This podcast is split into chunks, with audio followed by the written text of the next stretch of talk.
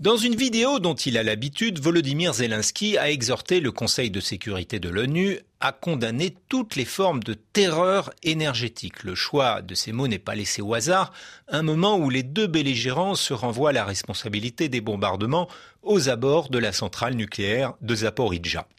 Au même moment, Kiev cherche à neutraliser la propagande russe en demandant à Telsat de ne plus transporter les chaînes de Russia Today, même si un accord de distribution avec des entreprises russes permet à l'opérateur de toucher 15 millions de foyers en Russie et représente plusieurs dizaines de millions d'euros de revenus.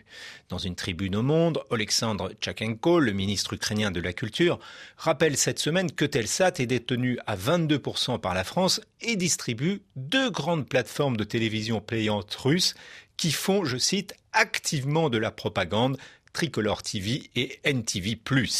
Alors s'il est évident qu'il y a de la propagande et des infox russes, que dire de l'Ukraine? Mardi, à Média en scène, à Radio France, un citoyen s'étonnait que l'AFP respecte les consignes du gouvernement ukrainien d'attendre plusieurs heures avant de transmettre les images d'un bombardement à Kiev ou Lviv quand il survient. L'idée est d'éviter que les forces russes ajustent leurs tirs en fonction de photos en temps réel des dégâts. Si les Russes posaient la même exigence, on l'accepterait, a précisé Karim Talbi, rédacteur en chef à l'agence. Certains diront que les médias occidentaux ont tendance à ne pas discuter les infos ukrainiennes, quand bien même elles ressemblent beaucoup à de la propagande. On l'a vu, c'est vrai, au moment où Zelensky a soutenu que le missile tombé en Pologne était russe, alors même qu'il venait de sa propre défense antiaérienne. Mais en même temps, les vidéos omniprésentes sur les réseaux sociaux et la présence de 2000 à 3000 journalistes en Ukraine rendent très difficile une manipulation du type faux charnier de Timisoara. On l'a vu à Boutcha, comme l'a expliqué Étienne Lénart de France Télévisions, qui ne croyait pas au départ à ce massacre.